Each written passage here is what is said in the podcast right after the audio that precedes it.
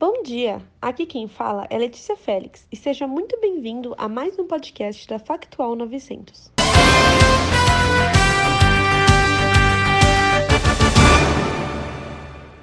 Você sabe qual é a importância da religiosidade durante a pandemia? No episódio de hoje, vamos conversar com uma teóloga e uma jovem religiosa para entender um pouco mais sobre o assunto. Mas antes disso, vamos ouvir a resposta de 10 pessoas quando questionadas sobre a importância da espiritualidade no isolamento social. Ter fé nesse momento de pandemia faz com que a gente acredite em coisas boas, positivas, independente da crença, da religião. As pessoas acabam tendo uma positividade maior. Minha religião me ajudou a eu não me paralisar pelo medo. A religião me ajudou a lembrar que eu não estou sozinha e, mesmo não estando presente na casa do pai fisicamente, eu transformei o meu lar de fato na morada dele.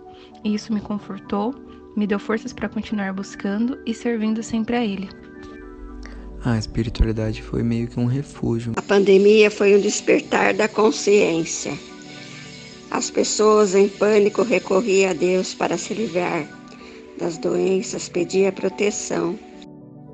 A religião ou espiritualidade, ela é importante não só nesses momentos, mas acho que em qualquer momento da sua vida que você se vê perdido ou que está num momento difícil, conturbado como esse, ela dá um norte, sabe? Dá algo pra gente acreditar. Nos ajuda a manter o equilíbrio e pôr em mente que este é apenas um ciclo, uma fase conturbada e que em breve ela vai passar. Minha religião me ajudou porque me fez ver sentido no caos. Uma forma das pessoas se conectarem consigo mesmas sem a necessidade de uma figura divina. A intimidade com Deus me trouxe muita esperança nos momentos mais complicados e me lembrava que, por mais que eu esteja sozinha e cansada, Ele estava ali comigo. Minha religião me mostrou que tudo tem um propósito e que não acaba aqui, tem muito mais além do que a gente conhece. Através da minha religião, eu aceito que nada acontece por acaso. Tudo tem um motivo e tudo é para nossa ascensão espiritual. Agora vamos chamar a nossa primeira convidada, que está com a nossa repórter Maria de Toledo. Oi, gente, meu nome é Maria e hoje eu tô aqui com a Lili Passos. Lili, tudo bem? Tudo bem, Maria? Eu tô ótima, e você? Tudo bem. Será que você podia se apresentar pra gente rapidinho? Claro. É... Bom, eu sou a Lígia, mas todo mundo me chama de Lili, então eu sou é, Lili Passos. E eu tenho 33 anos, é... sou administradora de empresas, faz bastante tempo já, trabalho é, nessa área de administração, de planejamento financeiro numa pequena empresa em São Paulo. É, eu também faço parte de um grupo de jovens da, da Igreja Católica que chama Movimento Pax, já também faz muitos anos. Ah, e é isso, acho. Sim, basicamente. Obrigada. E Lili, então vamos começar. É, você falou que você faz parte de um movimento de jovens, né? E uhum. qual a sua relação com a espiritualidade? Bom, é, eu faço parte né, desse grupo de jovens já faz bastante tempo, então desde da minha adolescência, assim, fim da adolescência, né, uns 17, 18 anos, que faz parte da minha vida essa essa parte da espiritualidade. Eu acho que primeiro começou, né, pela minha família, uma coisa que eu vivia tipo, né, pelos meus pais, assim, pelo que é, da religião que eles passaram para mim, para os meus irmãos. E aí depois, com o tempo, foi uma descoberta muito pessoal, assim, individual. E viver a espiritualidade, ter sempre uma ligação, assim, com Deus, com uma busca também das práticas é, religiosas, passou a fazer parte da minha vida, nessa época aí de uns 17, 18 anos. E aí, desde então, é uma coisa que, que eu vivo completamente, assim, é, que sempre me acompanhou, tem, tipo, momentos você tá mais ligado, né? E outros menos, essa relação assim com, com Deus, com o divino, mas sempre, sempre é, faz parte da minha vida, assim. Não consigo lembrar momentos em que a espiritualidade eu não, não foi vivida, assim, por mim, né? É, então, acho que é uma coisa, assim, muito, muito parte de mim. Se eu pudesse uhum. resumir, acho que a espiritualidade é, é uma vivência assim constante na minha vida. Uhum. E durante a pandemia, você acha que essa relação e essa experiência mudou de algum jeito? Nossa, Maria, acho que foi muito desafiador, assim, principalmente no começo. É, acho que talvez por, é, por essa minha vivência é, ser muito parte de uma comunidade, assim. Então, uhum. essa espiritualidade que eu vivo, ela não é sozinha, sabe? Então, os, essa coisa de não poder estar juntos, as reuniões, de participar junto de ambientes é, para viver esses momentos de espiritualidade, é, foi muito, muito desafiador, assim. E esse grupo que eu faço parte tem muitas atividades presenciais e a troca é muito grande entre as pessoas, assim, é, fisicamente, né, no mesmo ambiente, uhum. enfim. Então, foi muito difícil. E aí eu percebi até que é, a parte tipo, individual, assim, né, da, da espiritualidade é algo que eu sempre vivi em casa, assim, momentos de oração pessoal, também se tornaram bastante difíceis, assim. É, acho uhum. que o isolamento, para mim, é, também acabou, parece até isolando um pouco, assim, também, essa relação com Deus. É, uhum. Acho que uhum. foi meio que parece uma consequência, sabe? Sim. Do momento. E você falou, então, que, que essa comunidade tem muitos, muitos encontros físicos. Uhum. E um ponto que a gente queria abordar, a gente queria entender melhor, é como que aconteceu, é, se esses encontros continuaram acontecendo de algum jeito online, que que, como é que foi? Olha, é, foi no começo assim uma, primeiro acho que um baque para todo mundo, né? Então eu faço parte ali de uma parte que também é, organiza um pouco as coisas, então é, no começo foi, meu Deus, a gente não pode fazer nada presencial. E já tava várias coisas marcadas, eventos grandes, né, com muita gente. Então foi, e agora? É, primeiro eu não sabia muito como ia ser, então ficou todo mundo meio na espera, assim, ah, pode ser que volte logo e aí a gente vai poder. E depois veio as notícias de que não, que provavelmente esse ano nada do que estava marcado ia acontecer. Aí foi assim, né, um balde de água fria. Só que nessa hora que a gente vê também é, esse ressignificado das coisas e reinventar, né, uhum. a, a então aí começou a ser muito usada as plataformas é, online, assim, né? Então usava muito o Instagram desse grupo, muito é, promover pequenas reuniões, assim, é, que a gente chama até de círculos, né? Então que são momentos de discussão, de oração também, mas é, estimular que as pessoas fizessem, que toda a comunidade participasse também disso. Aí algumas transmissões online. É, coisas assim que foram constantes, né? Então toda semana, algumas mensais. É... E aí agora a gente recentemente fez um, um evento que é um dos eventos principais lá que seria muito grande é, para muitas pessoas. E ele aconteceu totalmente online, assim, uma coisa que a gente nunca esperou fazer, nunca uhum. pensou. É, e aconteceu, e, e, claro, tiveram os desafios né, dessa época, mas ele aconteceu e, e foi um retorno muito legal, assim, porque muita gente pôde participar, muita gente até que não participaria fisicamente, porque mora em outras, outras cidades, outros países, até participaram. Então essa transmissão online, ela atingiu até mais gente, talvez, do que se esse evento tivesse acontecido nos moldes normais. Sim. E acho que supriu muito essa sede de espiritualidade, assim, sabe? De todo mundo também nessas épocas. Uhum. Então, assim, as redes sociais foram super usadas e como uma ferramenta, assim, para ajudar muito a aproximar. É, foi muito legal isso, assim, de poder perceber que também existem outras formas, né? Da gente uhum. se conectar nesse tempo. E você acha que as pessoas da sua comunidade, além de você, estão é, sentindo falta, assim, disso tudo? E você acha que essa, o jeito de fazer online está alcançando bastante gente ou a aderência está meio baixa? Olha, Maria, eu acho assim que foram muitos momentos nesses meses é, uhum. de quarentena. então, eu acho que num primeiro momento as pessoas participavam de, de tudo, assim, numa sede de suprir muito também a saudade do, dos encontros, do que a gente fazia. É, só que com o passar do tempo, até essas atividades online foram se desgastando um pouco, porque as pessoas estavam participando online de todas as coisas da vida. Então, trabalho, escola, faculdades, é, até as relações sociais, né? Muitos reuniões por Zoom e uhum. etc. Então, a gente percebeu que também é, a gente está vivendo um pouco isso, que as pessoas já não estão mais conseguindo ficar tanto tempo online. Então, muitas das atividades, é, a, a, participação começou muito alta e foi caindo. Uhum. E aí, nesse tempo, algumas aí começaram a ser mais espaçadas, mais periódicas. É, e aí a gente percebeu que não dá para ficar marcando tanta coisa, é, uhum. porque o dia a dia das pessoas já estão muito conectadas assim online o tempo todo.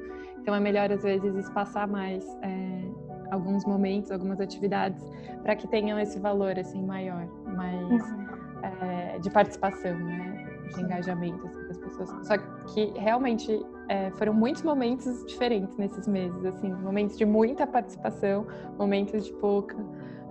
E também, assim, uma necessidade, assim, um pouco até, é, de gerar coisas novas, sabe? É, tentar buscar é, atividades novas e deixar a criatividade, assim, rolar mesmo. Mas é bem desafiador, é bem desafiador, assim. Sim. Tem sido bem desafiador. E agora a última pergunta, ela é um pouco mais para você mesma falar o que você acha, sua opinião. A gente viu que, que a espiritualidade é uma coisa importante para você, né? Desde sempre, desde que você é pequena na sua casa. Só que eu queria saber por que e se você acha que é muito que é importante se manter conectado espiritualmente, principalmente durante a, a quarentena e a pandemia, uhum. e por quê? Olha, Maria, para mim é sempre foi uma uma questão assim muito de descoberta. A, essa parte da espiritualidade sempre teve ligada muito a um conhecimento, a um autoconhecimento é, também.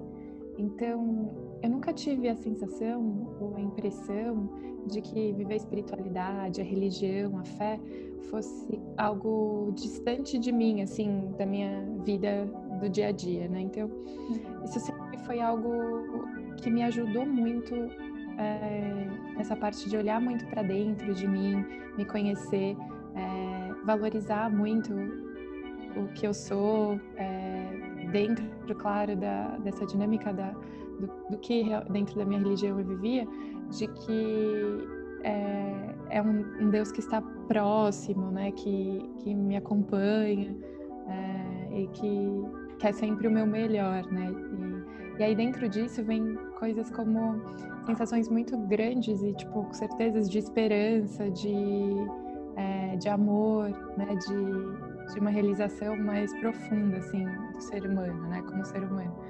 Então, isso me fez, assim, é, nessa, nessa caminhada, é, ver isso como sempre algo impulsionador, assim, para mim. E dentro dessa dinâmica da quarentena, desse tempo, eu acho que ter essa, é, essa vivência espiritual, que aí ela é, me deu muitas ferramentas, acho que para passar por momentos difíceis nesse período de isolamento, né? São tantas uhum. incertezas, é, tantas dúvidas, tanta dificuldade, acho que muitas angústias também, muitos momentos de estar tá mais deprimida, de estar tá né, com muita com medo mesmo em relação ao futuro, em relação a né, esses medos até em relação à saúde das pessoas que são próximas a nós, a minha própria saúde, enfim, relação de trabalho, essas incertezas todas. Então, a espiritualidade, eu acho que nesse nesse tempo foi assim um pilar fundamental da minha vida assim para manter uma tranquilidade, um, um otimismo assim, sabe, uhum. uma, uma chama de esperança nesse futuro. E aí de olhar para o que me cerca com um olhar é, também de entender que é, há um aprendizado nisso tudo, há uma chance, oportunidade de fazer melhor as coisas, de, de querer um mundo diferente, de isso tudo eu vivo dentro da minha espiritualidade também, sabe? Uhum. É, é, essa dinâmica de entender a responsabilidade de cada um aqui no mundo, de cuidar da criação, assim, né, que é essa nosso planeta, os recursos e também de entender que nunca é algo que encerra em mim. Ela tem sempre uma dinâmica em saída, é, uhum. comunitária, de comunhão, de fraternidade, assim. Então, nunca se encerra em mim. É, começa, acho que dentro, assim, essa relação de autoconhecimento, mas ela extrapola, ela sempre chega no próximo. No próximo perto, no próximo longe, tipo, essas preocupações com responsabilidade no futuro, enfim. Acho que para mim foi um pouco isso, assim, é, acho que é um pilar fundamental nesse tempo de apoio, de, é, de esperança mesmo. É, e também de uma reflexão profunda assim, sobre essa responsabilidade do ser humano Sim. aqui, assim. Entendi. Bom, é isso. é, obrigada por participar e por dar a sua experiência pra gente. É, agregou muito, com certeza. Eu tenho certeza que as pessoas que estão ouvindo gostaram tanto quanto eu. E é ah, isso. Obrigada, Maria. Depois de termos ouvido uma pessoa que teve que mudar seus hábitos religiosos por conta da pandemia, a repórter Gabriele Fernandes está com uma especialista para se aprofundar um pouco mais no assunto. Oi, gente, eu sou a Gabriele. Hoje eu estou aqui com mais uma convidada. Oi, Jane, tudo bem? Tudo bem, Gabi. É, primeiramente, você poderia se apresentar rapidinho, por favor? Então, tá bom. Eu sou a Jane Fernandes, eu tenho 46 anos. É, sou professora de teologia, especializada em Antigo Testamento e trabalho como terapeuta familiar. Ah, obrigada, viu? Bom, vamos lá. É, queria começar perguntando há quanto tempo você atua como teóloga? Ah, há 11 anos, 11, 12 anos mais ou menos. Ah, entendi. Jane, para você, quais são as diferenças entre religiosidade e espiritualidade?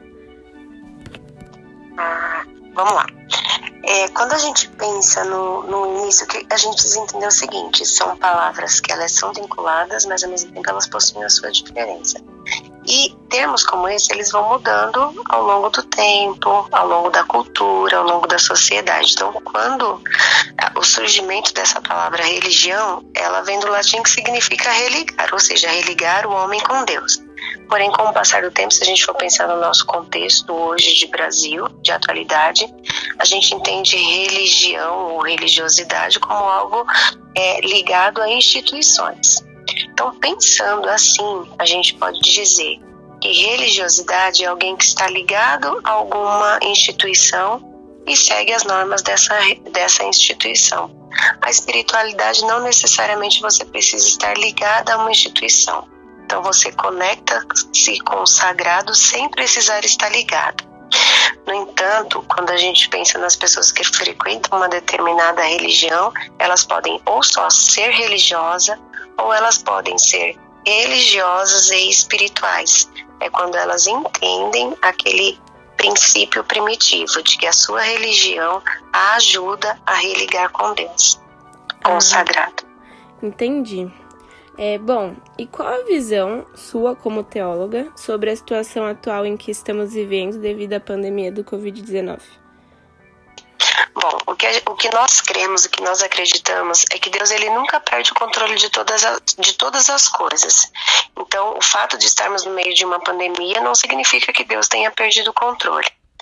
Porém, a Bíblia, ela fala muito a respeito da lei da semeadura, ou seja, muita coisa do que a gente vive, por exemplo, nós estamos agora também vendo essa questão das queimadas, poluição, poluição, camada de ozônio, uma porção de coisas que são colheita de muita coisa que a gente planta. Então, quando a gente vem pensar no contexto de, de pandemia, a gente pode pensar também, mesmo outras pandemias que houveram no passado, febres e outras doenças que acabaram exterminando boa parte da população, muito é fruto de, de, de, de uma busca incessante que o homem tem, né?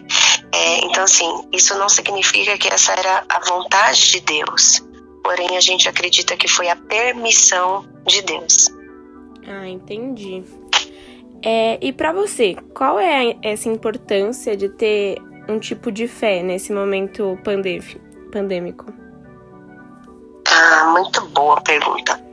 Bom, agora, não só como teóloga, mas como cientista e psicóloga também, é, a ciência já comprova o quanto a fé ela é saudável em todo contexto de crise. É, posso citar para você, por exemplo, Victor Frankl, ele foi um psiquiatra e psicólogo que ele viveu os horrores da Segunda Guerra Mundial. Na verdade, ele viveu os horrores do centro de, dos campos de concentração. Então, ele era um judeu, um médico, um doutor, psiquiatra, e ele viveu por três ou quatro anos nos campos de concentração.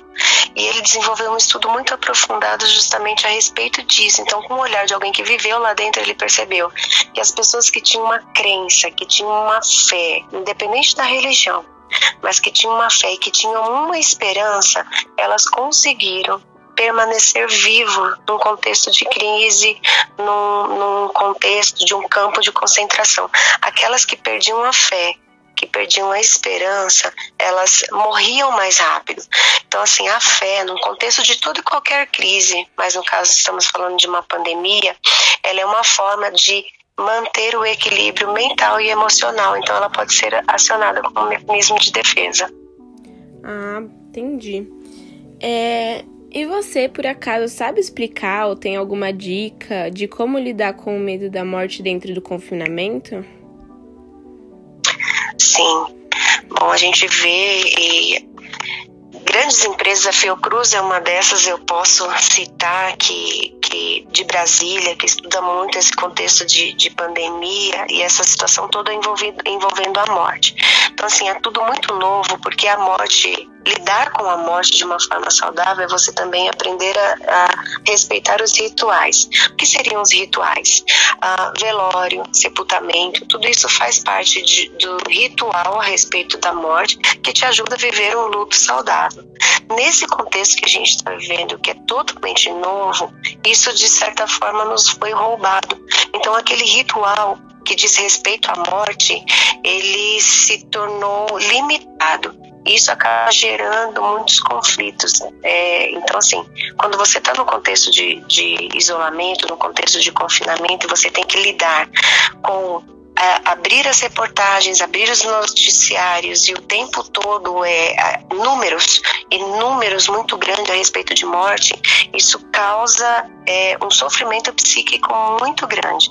Então, lidar com a morte, lidar com o morrer tem sido um desafio e acredito que a grande maioria já tenha visto aí nos noticiários pesquisas que têm mostrado que pessoas que tinham problemas de, de pânico, de depressão, né, problemas emocionais antes da pandemia, que já estava de certa forma equilibrado, equilibrado, retornou de uma forma mais forte na pandemia e pessoas que nunca tinham tido nenhum tipo de crise emocional passaram a ter nesse contexto de pandemia. E um dos motivos é justamente o medo da morte, o medo do desconhecido e o medo de não conseguir passar pelos rituais saudáveis. Então, a morte nesse momento tem sido um desafio e tem sido sim uma das causadoras de grande sofrimento psíquico nesse momento de tanta insegurança. Uhum. Agora estamos aqui com a nossa última pergunta. E, na sua percepção, essa crise de saúde mundial pode ter afetado em algum momento é, o modo da crença nas, das pessoas? É. Sabe que pesquisas mostram que, na verdade, todo contexto de crise ela acaba acionando ainda mais a fé. Por exemplo, é, existe uma pesquisa é, que demonstrou, que mostrou, que buscou quais foram os sites mais acionados ao longo da pandemia. E são justamente assuntos apocalípticos. Então, assuntos a respeito do final do mundo, a, a assuntos a respeito da volta de Cristo. Então, todo, todo é, esses assuntos ligados à espiritualidade, ao que está por vir, a, a, o apocalipse, aguçou muito o imaginário do ser humano. Nós somos seres espirituais. Dostoiévski e Blaise Pascal, eles também eles têm essa frase que diz que todo ser humano ele tem um vazio do tamanho de Deus, ou no formato de Deus, que só pode ser preenchido por Deus. Então, independente das religiões, independente de onde nós estivermos, o ser humano em si, ele é um ser espiritual. E quando vem uma crise, crise significa perder o controle. Então, quando a crise vem, quando uma pandemia vem, como uma situação como essa que nós estamos vivendo, ela acontece, significa que nós, enquanto humano, perdemos o controle. E isso aguça a nossa espiritualidade, né? Aquela busca. Existe um ser transcendente que pode me ajudar, que pode estar acima de uma ciência que se viu limitada por não ter ainda a cura, por não ter uma vacina, por não ter uma resposta. Diante, por exemplo, de tantas notícias é, é, que não convergem, que desconvergiam entre elas, né? A gente vai se lembrar que no começo da pandemia escutava assim, não, não se deve usar máscara. Daqui a pouco deve se usar máscara. Não passa o álcool gel. Não, o álcool gel é um pouco perigoso. Não, confinamento é melhor. Não, confinamento. Então esse, esse desencontro de informações por parte da ciência, por parte dos cientistas também gera uma insegurança que aguça a fé.